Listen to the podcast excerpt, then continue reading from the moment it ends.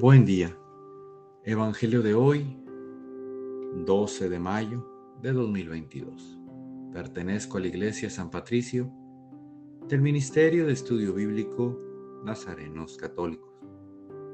Del Santo Evangelio según San Juan, capítulo 13, versículos del 16 al 20.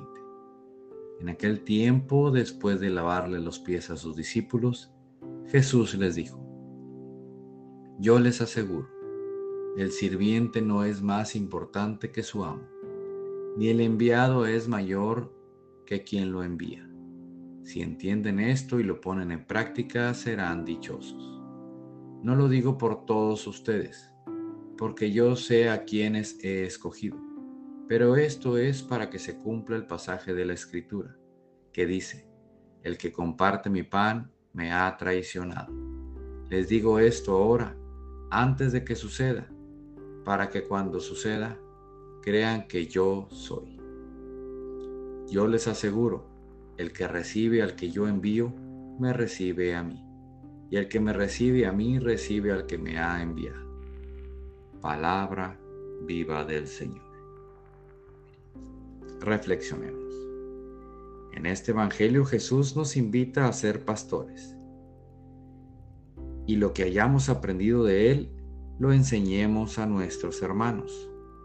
También nos dice que lo que hagamos siempre sea por amor, para que pueda ser sincero y que no nos gane el recibir un pago por ser buen cristiano.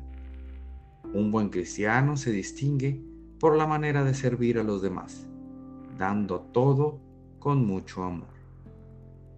No dejemos de seguir a Jesús, no dejemos de aprender de Él.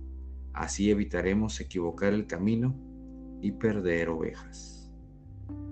Queridos hermanos, no perdamos el sentido de nuestra misión por creer que ya somos más. Nunca podremos ser más.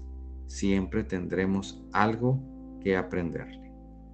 Seamos discípulos fieles de nuestro pastor y continuemos alegres viviendo nuestros días al lado de él en este día, vayamos con Jesús en esta nueva vida y que el Espíritu Santo sea también una guía en parecernos a Jesús, para que no se nos para que no nos extraviemos ni se nos pierda ninguna oveja. Seamos siempre siervos y nunca pretendamos ser más del que nos manda.